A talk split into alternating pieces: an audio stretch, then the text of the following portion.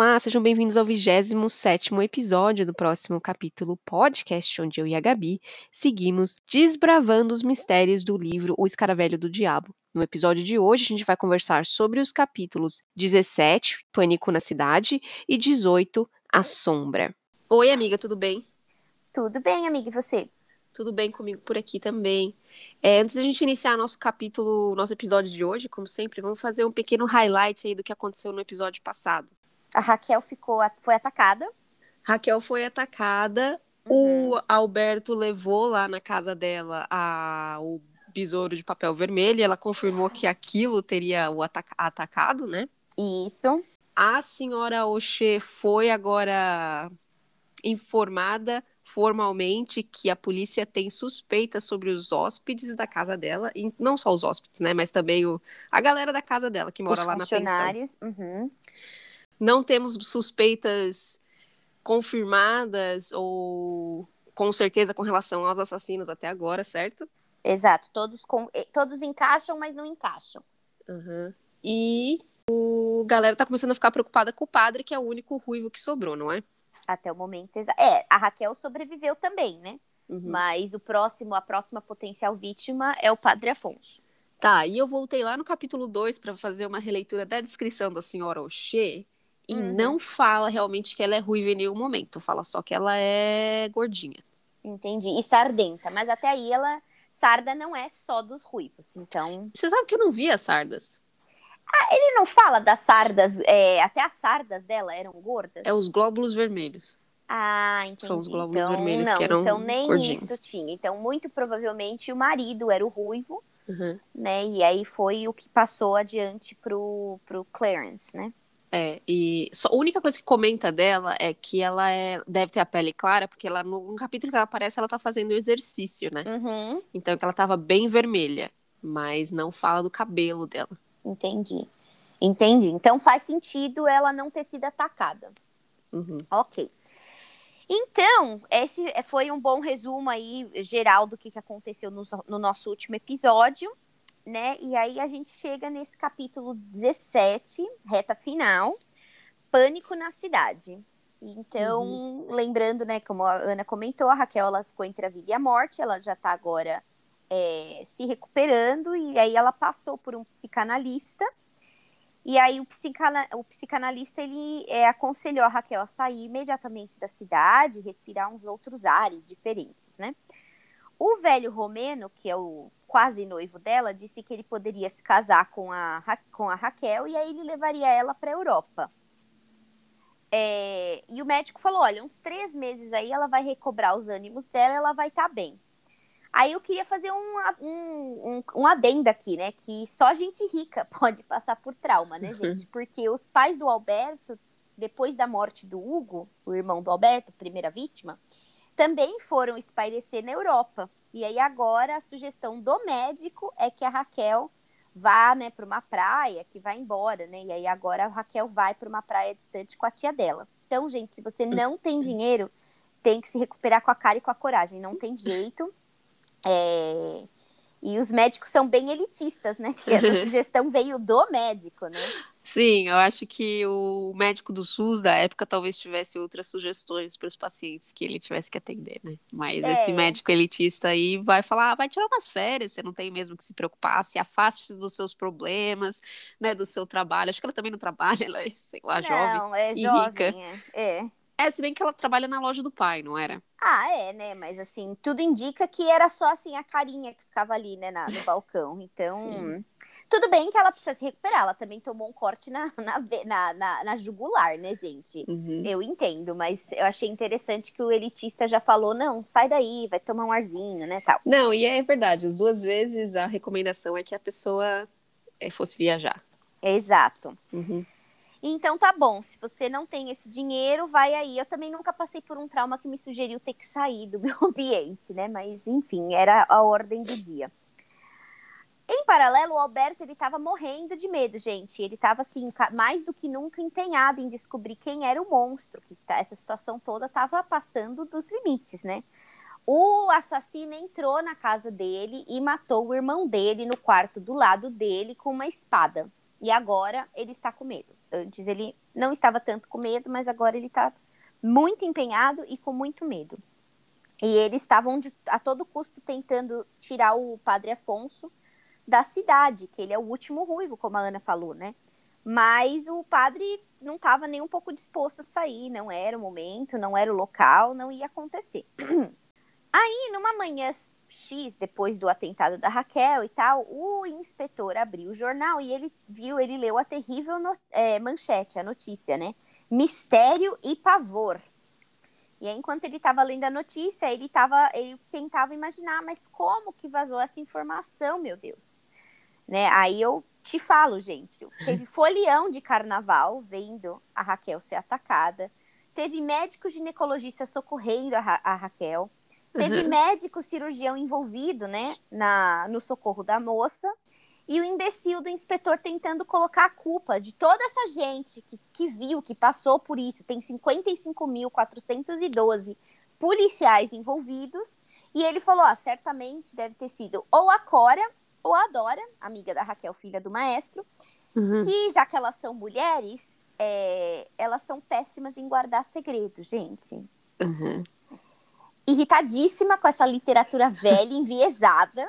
Eu ia falar, vamos tomar a pílula da paciência e lembrar que o livro foi, ou o texto foi publicado em 1953 originalmente. É, mas caramba, gente, uhum. de todo mundo que tá sabendo, o padre tá sabendo, ele pode ter falado com um dos 200 mil fiéis que participam lá da, da, da paróquia dele, mas não. Uhum. Ou Cora ou Dora, elas são péssimas em guardar é... Ou mulher, né? É isso que, que, é... que, o livro tá tentando dizer, ou, ou generalizar que mulher é péssima em guardar é, segredo. Aí eu te falo, o repórter é homem. Uhum. Mas aí não é fofoca, né, gente? É notícia. notícia. O cara está fazendo o trabalho dele. Sim. Né? E, e não vamos esquecer também que na cidade pequena de uma única rua principal, ambulância chegando lá, ou ele levou lá no carro. Foi a ambulância que veio buscar. Foi a ambulância. Uhum. Então, todo mundo viu a ambulância lá a menina e levando para o hospital. E aí começa o burburinho. As pessoas viram, como você disse, o fulião inteiro viu o que aconteceu, né? É. E nada é comentado sobre o inspetor ser folgado e acomodado, né, gente? Quatro pessoas já morreram no é relógio é dele. Será que isso daí não é traço de macho folgado? É verdade, alto? não tem nenhuma crítica à polícia nesse sentido. E, poxa, passaram-se quantos meses já que esses assassinatos estão acontecendo? Exatamente. Então, por enquanto, não teve nada, né? Quem manda a polícia. E ele tá uhum. tá ali mais preocupado em colocar a culpa na mulher fofoqueira, gente, né? Pô, fiquei muito irritada. Mas tá bom, era anos 50, a gente tem que voltar agora. Aí o repórter que não fez fofoca só comentou os fatos, não deu o nome dos hóspedes, né? Da, não falou nada sobre os hóspedes da Cora serem suspeitos. Uhum. E pelo menos isso, né? Aí o Alberto ligou para o Pimentel, também alarmado pela notícia, todo mundo lendo o jornalzinho lá na manhã. E o inspetor falou é, para ele fazer o que ele faz de melhor. Nada. Vamos sentar e esperar. e vamos articular e colocar a culpa no sexo feminino. Melhor coisa que a gente faz. Uhum. Peraí que tá passando a polícia, Passou o inspetor Pimentel aí, amiga. É, tá passando um inspetor. Então, nos dias que seguiram, eles não fizeram nada mesmo, não se mexeram, só receberam muitas ligações de pessoas alarmadas, né? Aí as que tinham cabelo vermelho, muito provavelmente tingido, não era que exatamente, né, o natural, ou se era natural e não tinham sardas, o conselho era sai da cidade ou pinta o cabelo de outra cor. Uhum. Novamente, se você é rico, está nessa situação elitista, não precisa se preocupar com o trabalho, não está em pandemia que te força a trabalhar de home office, você junta suas coisinhas e vai passear. Enquanto Isso. eles vão resolver, Deus sabe se quanto tempo vai demorar, mas assim, tudo bem. A única se garantia não... que você tem é que a polícia não vai conseguir te proteger, por isso se vira.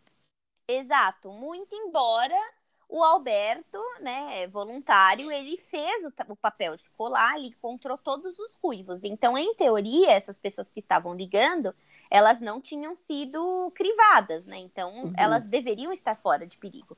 Então, a ordem era ou sai da cidade ou pinta o cabelo. Muita articulação desse homem, minha gente. Muita, assim, muito legal uhum. mesmo. O cara trabalhando, assim, horrores.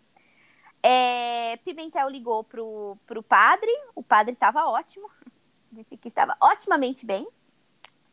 E aí, de novo, forçou ele a sair da cidade. Ele falou: Não, não posso sair da cidade. Estou no meio de uma ação beneficente. E se eu sair agora, vai tudo por água abaixo. Não, não tem possibilidade.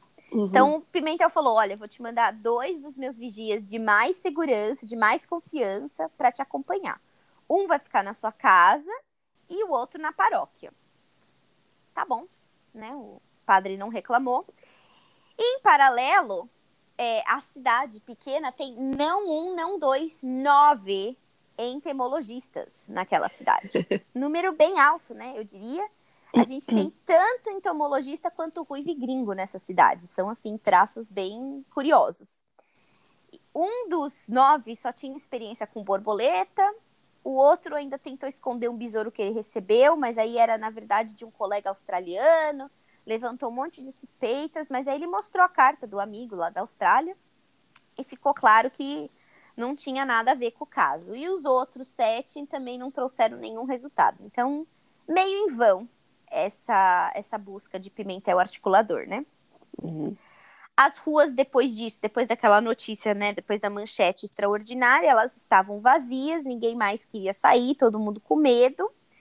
E os que não tinham arma compraram as armas, gente. Normal também, né? Vamos fazer justiça com as nossas próprias mãos, né? Uhum. Nesse paralelo aí, nesse período, o Gideon voltou para os Estados Unidos. E apesar de ter vontade louca de ver a Verônica, o Alberto ele não voltou mais para casa da Cora, né? Decidiu que ele é, não tinha que ir para lá, não tinha que fazer lá, mas ele falou: eu preciso falar com a Verônica eu vou encontrar com ela no conservatório, vou explicar tudo para ela. Gente, a Verônica não é analfabeta, ela poderia ter lido a notícia no jornal, né? Mas tudo bem, ela precisava do macho alfa para explicar para ela o que estava acontecendo. E ele não queria clarificar o que aconteceu com a Raquel? Que ele não ele teve oportunidade de, de é... falar para ela também que aquele ciúme louco que aconteceu foi. Não, ele não tinha feito nada errado, eu acho que ele também está querendo esclarecer isso. Isso, acho que é mais focado nesse equívoco, né? Tentar explicar, uhum. olha, eu estou enfiando meu nariz onde não sou chamado, né? Estou Ou trabalhando pago. com a polícia, não sou pago, estou arriscando a minha vida. E é isso que aconteceu com a Raquel, mas ele queria justamente se explicar. Ela não deu trela pro cara, falou: olha, você é um fingido e agora eu gosto do Gideon e eu vou me casar com o Gideon. E tchau, beijo, não me liga, né? Uhum. Bem feito. Uh, Aí ele tava com tanto ódio e ciúmes, gente, que o que, que você faz quando você tá com ódio e ciúmes no meio de uma investigação onde todo mundo mora na pensão que a Verônica, sua ex-namorada, mora? Você vai pra pensão e averiguar mais sobre o homem que você está morto de ciúmes. Faz sentido, né? Uhum. Então ele vai lá porque ele queria saber, né? Queria saber mais sobre o homem que, que iria possuir Verônica. Algo novamente da época que não cai bem, gente. Possuir. Comprou a mulher, deu camelo, ela agora pertence a ele, é posse. e pelo menos é bom ver que as coisas mudaram, que ninguém mais fala, eu te possuo. Que se me falasse uma dessa, eu dava um soco no nariz, gente. Uhum. Então tá bom, o Alberto foi lá, né? Ele sabia que a, a Verônica ela ia para casa de chá com as amigas depois do, da aula. Então ele ia ter tempo de bater um papinho lá com a Cora. Então ele chegou, e já foi com a voadora no pescoço da irlandesa, né? Tipo, sem rodeios nenhum, pergunta, falou, nossa, o Gideon é um homem muito bonito, né? que papo estranho, né? Tipo, do nada, tem, né? Tem semanas que você não vem na minha casa e agora você tá vindo na minha casa para elogiar o homem, né? Tipo, bem esquisito. Aí a Cora falou: Olha, eu discordo, não vale nada ele ter esses ombros largos se ele é tão frouxo, tão covarde. Ela falou: olha, ele nada se compara com meu marido, que era mirradinho, mas ele não ficava empurrando abacaxi para terceiros, como o Gideon faz. E uhum. o Alberto, que não é fofoqueiro, minha gente, ele só foi averiguar fatos, afinal, ele não é homem, ou ele não, é não é mulher, mulher, e ele não, não faz fofoca. Ele ficou super contente de ter escutado isso. Mas ele nem teve tempo de comemorar nem nada, gente, porque enquanto ele estava lá no alívio, escutando aquela, aquela, aquelas palavras de conforto, a copeira veio com vários, vários besouros na mão e ela falou assim: gente, fui trocar a roupa de cama da Verônica e esses insetos estavam debaixo do colchão dela. Tantan, gente. Uhum. A moça estava horrorizada. Ela trazia seis insetos na mão, gente. A Cora e o Alberto também estavam aterrorizados, ficaram super pálidos, mas ninguém desmaiou, pode ficar tranquilo, gente. É... E aí, segundos antes que Alberto estava lá, né, vangloriando que Gideon é um fraco, ele passou o abacaxi para a irlandesa, provando também que é frouxo. Ele falou: Olha, eu não tenho forças para averiguar essa situação, então liga você pro inspetor e dá você o recado, Cora, que eu não estou em condições, tá? Sou homem mesmo e é isso mesmo que eu vou pedir para você, mulher, dar conta do recado e fazer a fofoca. Hum, então, exato. ele falou assim: Mas olha, não conta nada para Verônica, não. Vamos averiguar, vamos constatar. Deixa a moça aí, deixa, deixa ela na, na, na falta de informação, deixa ela desinformada, mas você que cuida, tá? Eu só tô te articulando o que precisa ser feito, mas fazer de fato eu não posso, não tenho condição. Né? Com o inspetor Pimentel articular. E com e com Gideon, de ser frouxo, né? Uhum. Então foi assim que termina esse episódio, esse capítulo 17, né? Ele super sem condições, indo de volta para casa, porque ele não tinha nervos para tratar disso. E Cora, que perdeu o marido, filho, vivendo com o assassino, inimigo, precisava tomar conta do recado, dar conta do recado. Então, terminamos Isso. aí. Então, assim, novamente, o, eu tenho que admitir que o inspetor Pimentel parece estar correto que o assassino realmente está ali naquela casa, Sim. né? E se é a Verônica, muito inocente de deixar assim embaixo da cama. Se não é a Verônica, alguém está tentando jogar o abacaxi incriminá-la e não. Uhum. E a minha pergunta é por que a Verônica? Exatamente, por que, que tirar tudo, botar tudo no, no, no, no, da Verônica, né? Poderia ter sido colocado em qualquer outro, né? Se a Verônica não é assassina, você poderia ter colocado isso em qualquer quarto. Uhum. Isso lá. desabona um pouco o que a gente conversou na, no episódio anterior, né? Que a gente falou, não, dificilmente vai ser a Verônica. Ela é, é difícil para uma mulher poder, né, tipo, é, atacar é, outras pessoas sozinha, né? Ainda mais ela de porte tão pequeno. Eles sempre falam que ela é bem mirradinha, bem magrinha, uhum. bem delicada, né? Então, isso desabona um pouco o que a gente estava falando. Mas como a Ana falou, por que colocar a culpa na Verônica? Ou é realmente para tirar um sarro da polícia, né? Enfim, não sabemos Por que ainda. não jogar os besouros no lixo? Bom, os besouros, eles talvez não poderiam ser jogados. Bom, não sei, você está falando. Eu ia falar eu imagino que a polícia pegou isso como evidência, então não dá para mandar não, um desses sim, besouros mas... para pro pro padre Afonso, né? Eu não sei, tava escondido, tava bem escondido até agora, porque eu imagino que a, a moça troca a cama ali com uma certa frequência. frequência. Uhum. Então não estava embaixo da cama. Imagina, a gente está só supondo, né? Que não estivesse embaixo da cama da, da Verônica esse tempo todo. Justo. Por que tirar do esconderijo de onde estava? E por que colocar ali num lugar parece tão acessível? Me parece assim querer implantar é, provas, provas, falsas provas. Eu concordo. O que nos leva a crer que, é, bom, não nos leva a criar nada, mas eu imagino que não são todos os besouros, porque a gente ainda tem o Padre Afonso e uhum. qual, quem quer que seja o assassino saberia que uma vez que vissem esses besouros, eles seriam levados, né? Então, uhum não, não me parece ser todos os besouros da coleção desse assassino. Mas não se preocupa, amiga, porque no capítulo seguinte o Alberto vai chegar lá na casa e vai falar assim: Ô galera, gente, eu achei aqui os besouros que vocês não quiseram me dar antigamente. Quando eu pedi antes, entendeu? É, tô colecionando, brother. Pô, que vocês que nem me entregaram, né? Sacanagem. É. Ou então a Verônica, que escutou essa história e também é apaixonada pelo Alberto, começou a juntar besouro para dar pro amado. Ela não tá sabendo de nada, né? Ninguém falou nada para ela. Eu não sabia que era tão fácil achar besouro. Deve ter muito besouro lá, assim, de vários tipos, entendeu?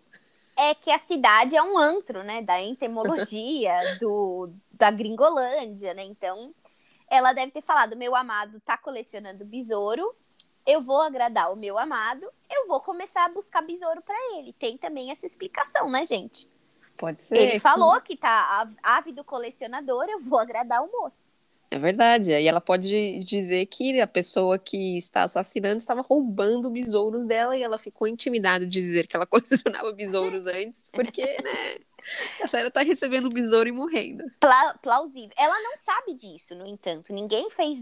Na verdade, a gente não tem informação de que existe essa conexão. Até agora, a cidade só sabe que ruivos estão morrendo. E como a Verônica é fofoqueira, ela é fofoqueira para todos os fatos, mas ela é muito boa em guardar segredos se ela é assassina.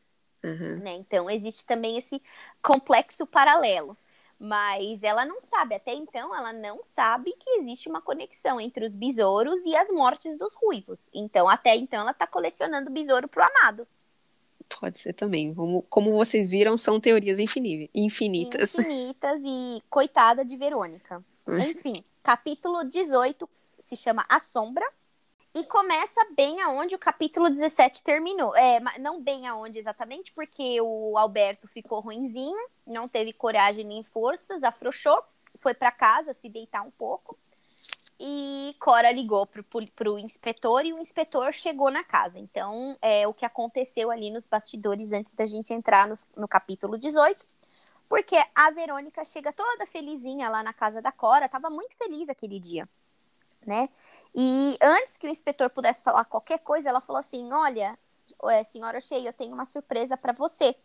Aí sentou lá no piano e começou a tocar os primeiros acordes da serenata espanhola de Albeniz, que era a música favorita da irlandesa. A irlandesa ficou bem emocionada, olhou assim para o inspetor, né, suplicando clemência. Agradeceu a moça, deu um beijo na testa dela, mas estava com o estômago embrulhado, porque a coisa ia ficar preta e sabia que a coisa ia ficar bem pesada para Verônica, né? Ela sabia o que estava vindo na sequência. Uhum. Aí o inspetor tentou parecer o mais trivial possível, mas ele foi direto ao ponto também, jugular. Tirou os besouros do bolso e mostrou para a moça. Falou assim: Olha, Bom dia, bela música. Eu encontrei, a criada encontrou esses besouros debaixo da sua cama e eu queria entender o que estava fazendo isso lá embaixo do seu colchão. Embaixo do colchão, desculpa, gente, não embaixo da cama.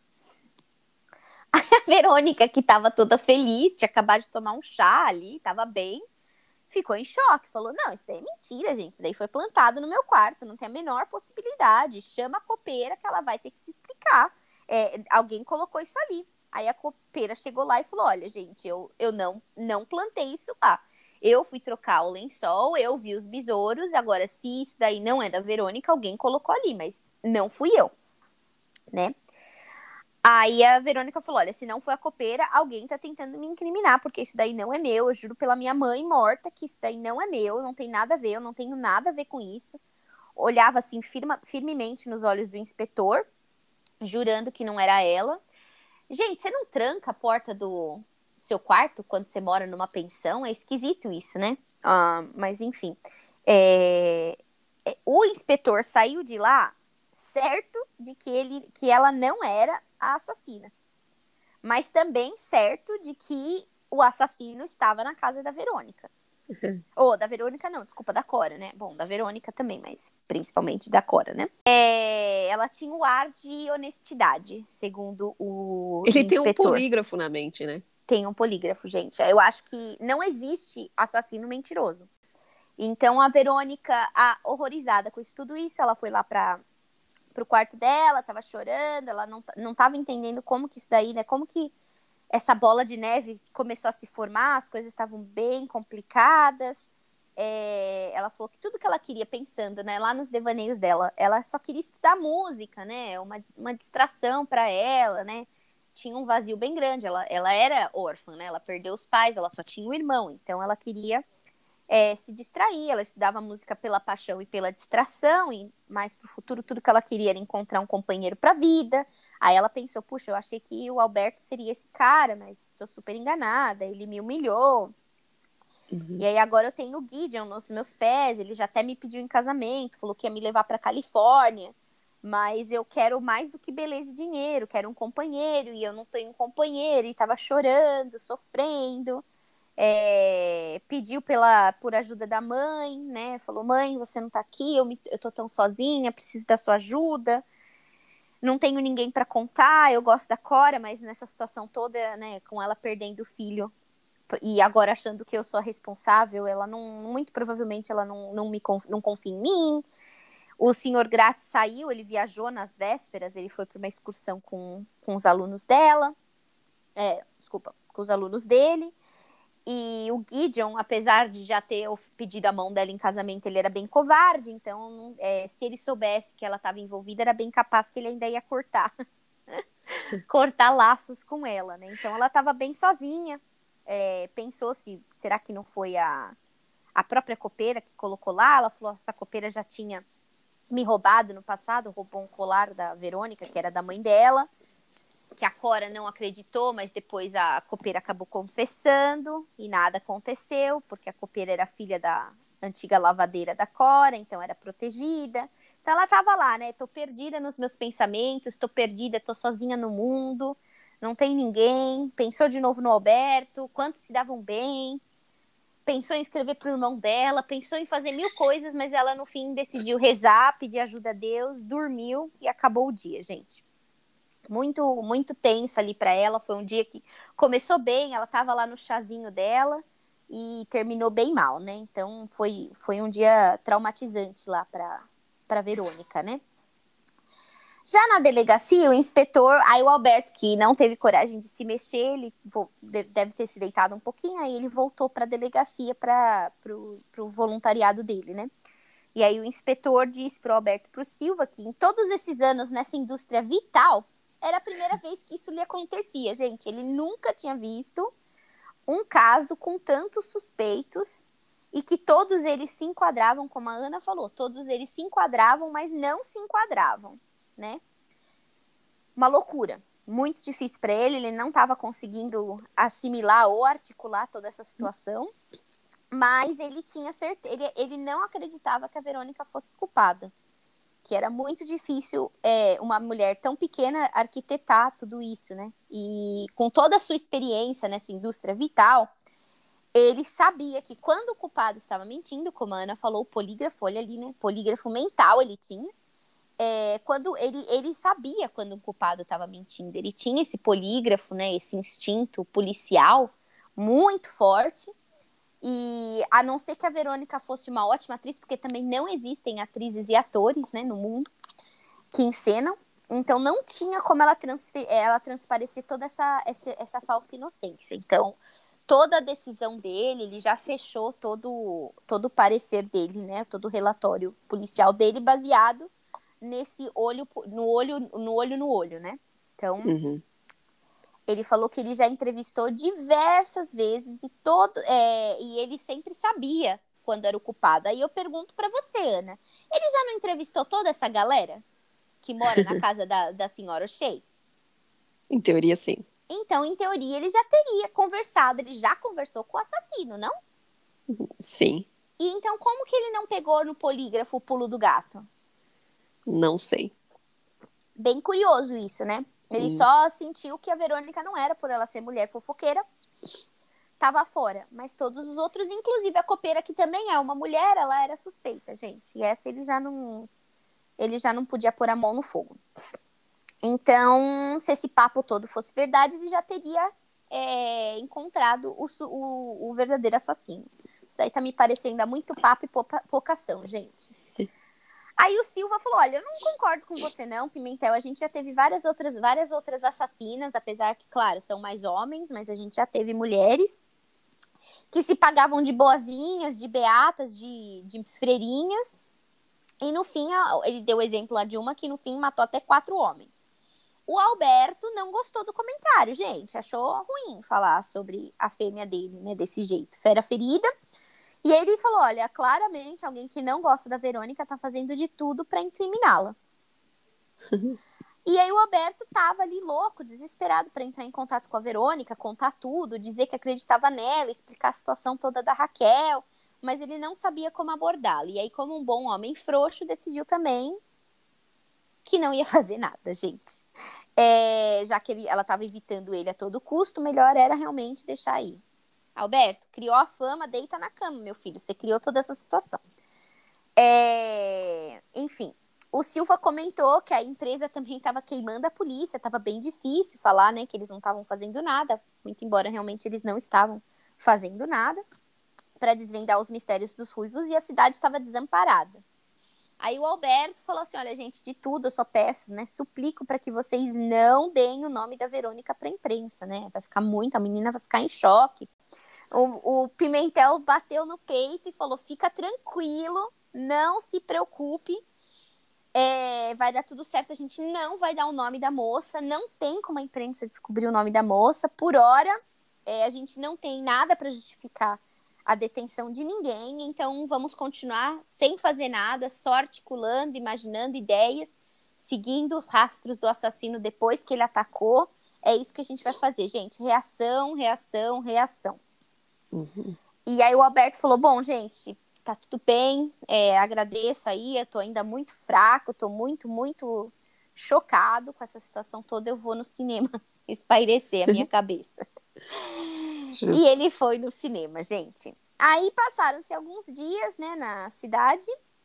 E, a, quer dizer, se passaram alguns dias e a cidade, apesar de ser uma cidade ovo, é, e ter todos os ruivos, né, toda a população ruiva do Brasil naquela época, todos os entomologistas do Brasil naquela época, também tinha uma conferência nacional, era o berço, para uma conferência nacional de cardiologia.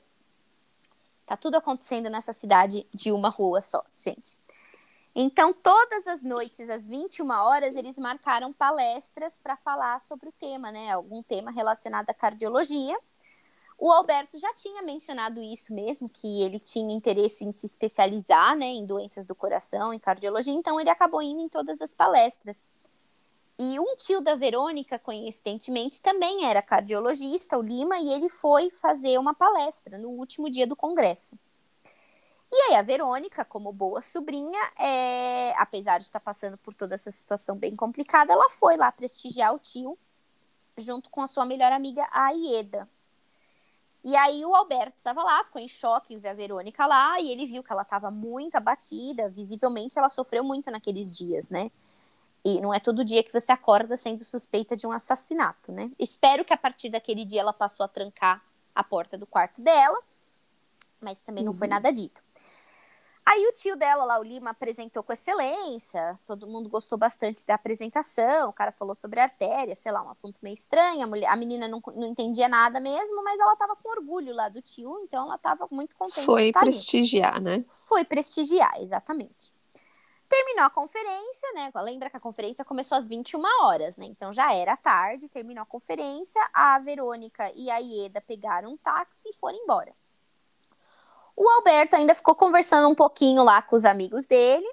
E aí depois ele falou: Ó, oh, gente, então vou, vou voltar para casa a pé, preciso espairecer. Esse Alberto tá espairecendo muito, gente.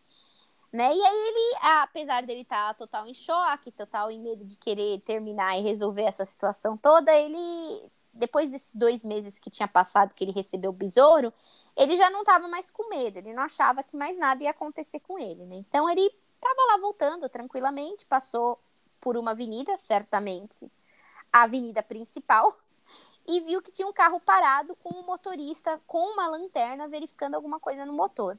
Ele falou: ah, deixa eu lá dar uma ajudada, afinal, né, o, o Alberto ele é estudante de medicina barra policial, também barra é, mecânico, né? Então ele falou, vou lá dar uma ajuda pro motorista, ver o que, está acontecendo, sei lá.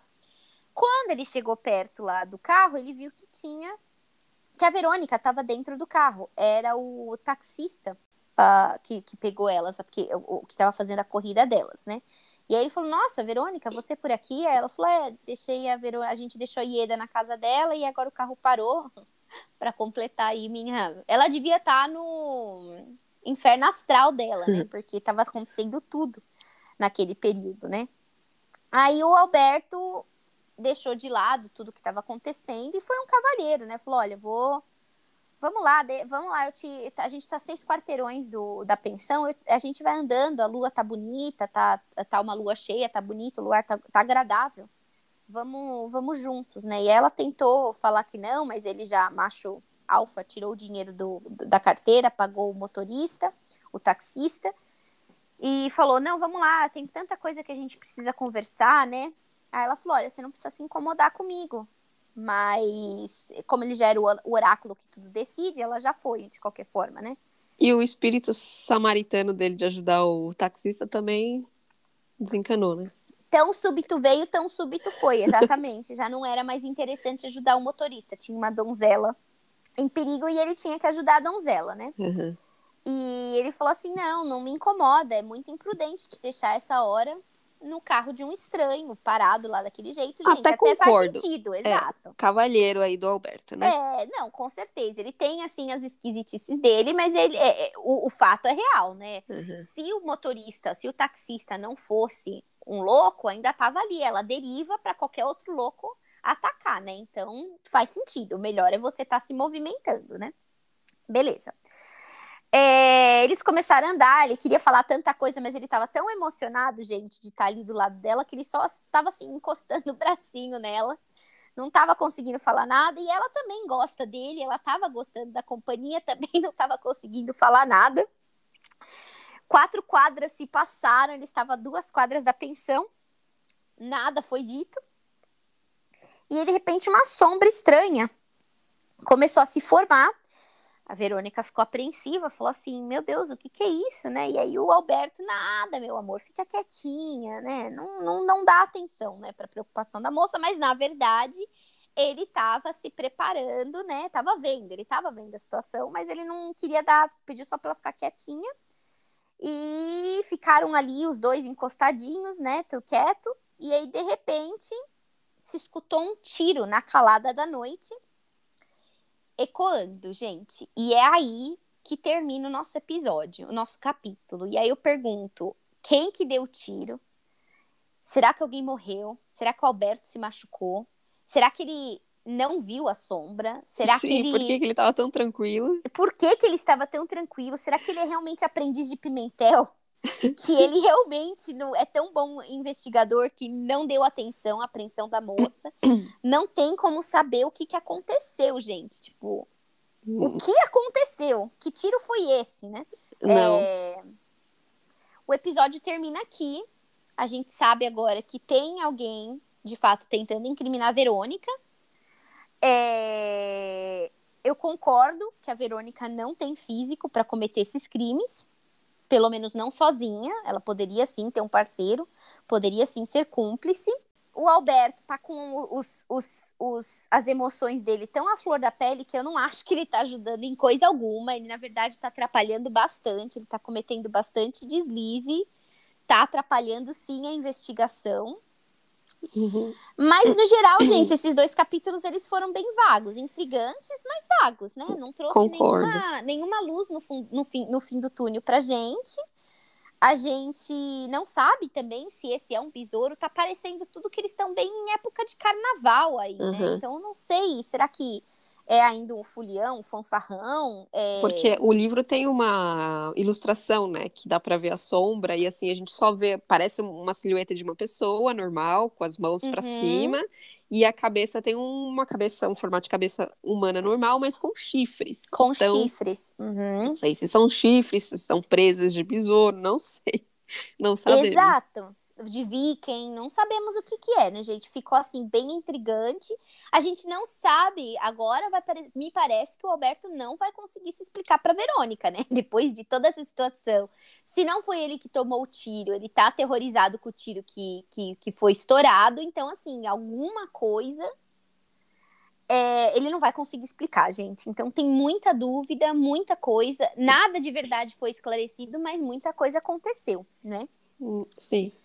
É, a polícia, de fato, está muito reativa, não está conseguindo, gente, esse, tá se, o assassino está se provando, sim, muito inteligente, porque a polícia não está dando conta do recado, não está conseguindo acompanhar a mente perversa, doente do assassino, mas não mais rápida, porque eles estão totalmente reativos, totalmente à mercê do próximo passo do assassino. E então... o, parece que o assassino está se sentindo super confortável, se ele tiver mesmo ali na casa da senhora Oxê, em sair, fazer essas coisas, mesmo com a polícia na cola, em teoria, ele está se sentindo confortável de continuar o que ele acha que ele tem que fazer. Talvez ele seja louco, né? E não esteja levando as consequências dele em consideração, não sei. Mas ele tá de boa, continua como se nada tivesse acontecido. Exatamente, é terra de ninguém, né, gente?